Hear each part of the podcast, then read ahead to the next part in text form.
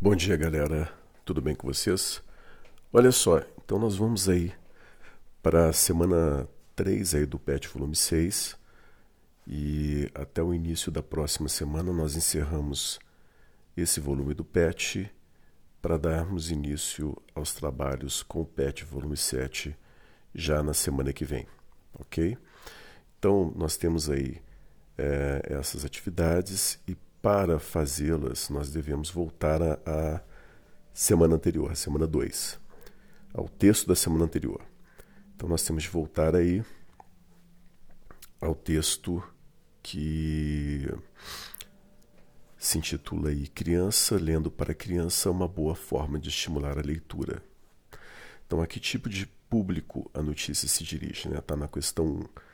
Olha, ao público de maneira geral, é, é claro que o maior interesse aí parte de pais e profissionais da educação, mas é destinado a um público de maneira geral. Identifique no texto o fato principal. O fato principal é esse, né? Esse projeto aí, é, o projeto Companheiros da Leitura, que diz respeito a crianças serem estimuladas à leitura por meio da né, da leitura de outras crianças, no caso aí, eh, já né, adolescentes aí, alunos do terceiro ano da escola Carlitos aí em São Paulo.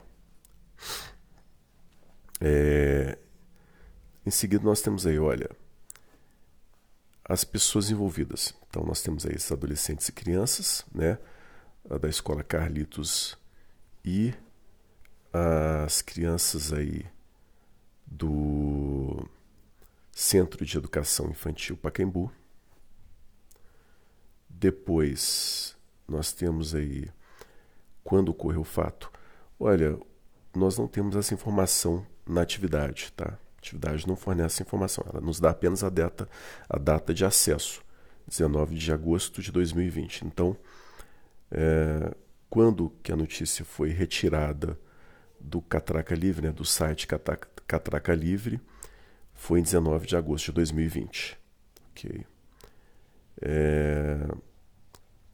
Depois aí, olha, o lugar onde ocorreu o fato. São Paulo, né?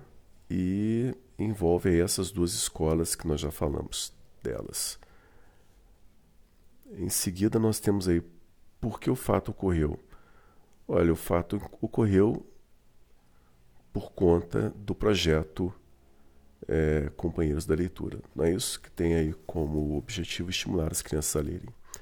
Observe a linguagem empregada no texto, que características ela apresenta. Em pessoal, claro, objetivo direto, acessível a qualquer leitor.